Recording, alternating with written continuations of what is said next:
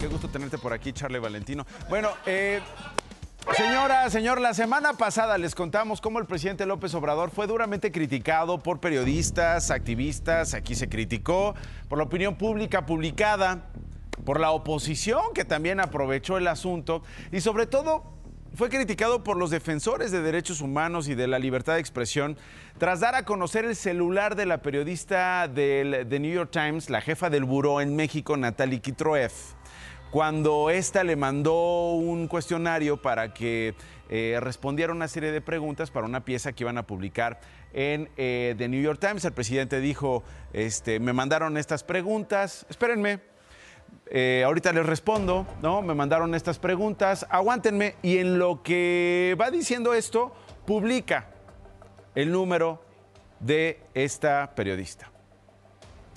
Bueno, ¿qué pasó después? El presidente eh, dijo algo que superó al no me vengan con que la ley es la ley. ¿Por qué? Porque una, una, una, colega periodista le pregunta, oiga, presidente, ¿y qué onda con la ley de protección de datos eh, personales, no? ¿Qué onda con esa exposición? El presidente superó su frase de no me vengan con que la ley es la ley y dijo, no, por encima de la ley está la autoridad moral, la autoridad política y yo represento a un país y represento a un pueblo que merece respeto. O sea, básicamente, la ley que sea, tú lo estás diciendo de una manera, Cristian, este, que creo que es lo que están pensando todos. Por eso el fin de semana se demostró que si algo se hace mal, en lugar de dejar de hacerlo, en México se hace todavía más mal, señora, señor. Nos superamos a nosotros mismos. ¿Por qué? Porque se publicaron los números celulares, fíjense, de Claudia Sheinbaum, de José Ramón López Beltrán, el hijo del presidente, de Mario Delgado, el número celular de Xochil Gálvez y de varios políticos más de varios políticos más. Muchos ya dijeron, no, pues voy a cambiar mi número celular. La única que dijo, no, pues yo me voy a quedar el mismo, escríbanme, Xochil Gálvez. Decía, no, pues ya publicaron mi número, ya todo el mundo tiene mi celular. Era del becario. ¿No?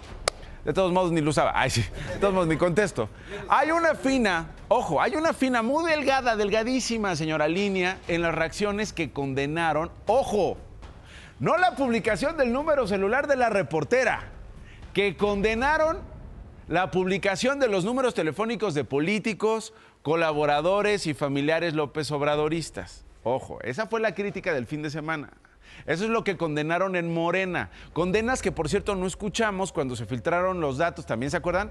De los periodistas que van a la mañanera, Cristian. Que les pedían no copia del pasaporte, que les pedían este, que su dirección, el número, el número de teléfono, se tenían que registrar. Y bueno, se filtraron los datos, Cristian. No hubo condenas. No hubo condenas en ese sentido. Es una perversión de valores, señora, que no vimos ni cuando estábamos en la secundaria y hacíamos el chismógrafo, Cristian. Ahí todavía había valores y había principios, ¿sí o no, Rodrigo? Mire, todo lo que uno contaba en un chismógrafo, ¿sí o no?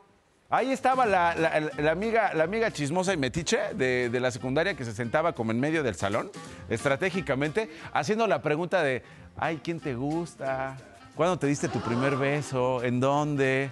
Por dónde, ¿no? Varias cositas que te preguntaban el chismógrafo y entonces uno iba pasando el chismógrafo de butaca en butaca respondiendo, ¿no? Ponías ahí tu nombre, ¿no? Pues Cristian con K, porque había dos Cristian, con C y con K. No, pues yo soy el Cristian con K, Cristian Flores con K.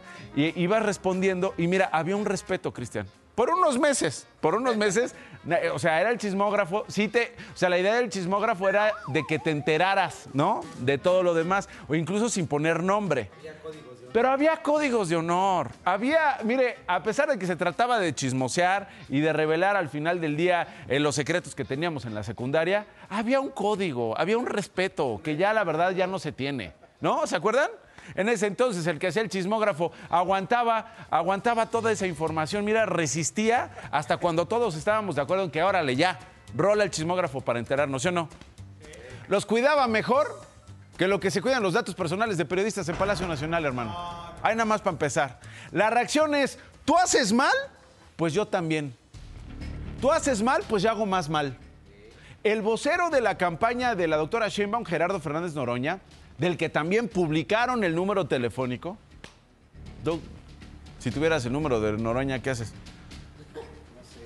Te digo, todos son perversos, todos. Ay, qué horror que anden filtrando. Pero si yo tuviera el número de Noroña. A ver, mándame otra foto en toalla. Gerardo Fernández Noroña dijo ayer, cito, la derecha es muy hipócrita porque por un lado se duelen y por otro hacen lo mismo cobardemente. Ojo, o sea, la derecha filtró los teléfonos de la doctora, familiares y colaboradores del presidente y eso está mal. Ok, creo que estamos de acuerdo. Está mal. Si es que lo hicieron, como dice Gerardo Fernández Noroña, de la, de la derecha, quienes filtraron esos números. Está mal, de acuerdo. Pero les llama hipócritas cobardes por hacer lo mismo. ¿Qué hizo quién? El presidente. ¿No les digo? Estamos en el país de tú haces mal, pues yo te hago todavía más, más, más, más, mega mal. A ver quién gana o a ver quién pierde porque perdemos todos. Al final del día en México perdemos todos. Y hemos perdido mucho, señora. Esas cosas, que quede claro, no se hacen. No se hacen. Ni de un lado ni del otro, no se hacen. Exponen sobre todo a los vulnerables. Mire, estamos hablando de, una periodista de The New York Times, que no es lo mismo si eres un periodista en Guerrero. Publicas algo que no le gusta a los poderes fácticos y no solamente estás en riesgo tú, Estás en riesgo tú y toda tu familia. ¿No? Vulnerables y menos protegidos en este país, pero como sea, y a quien sea, pues no se hace.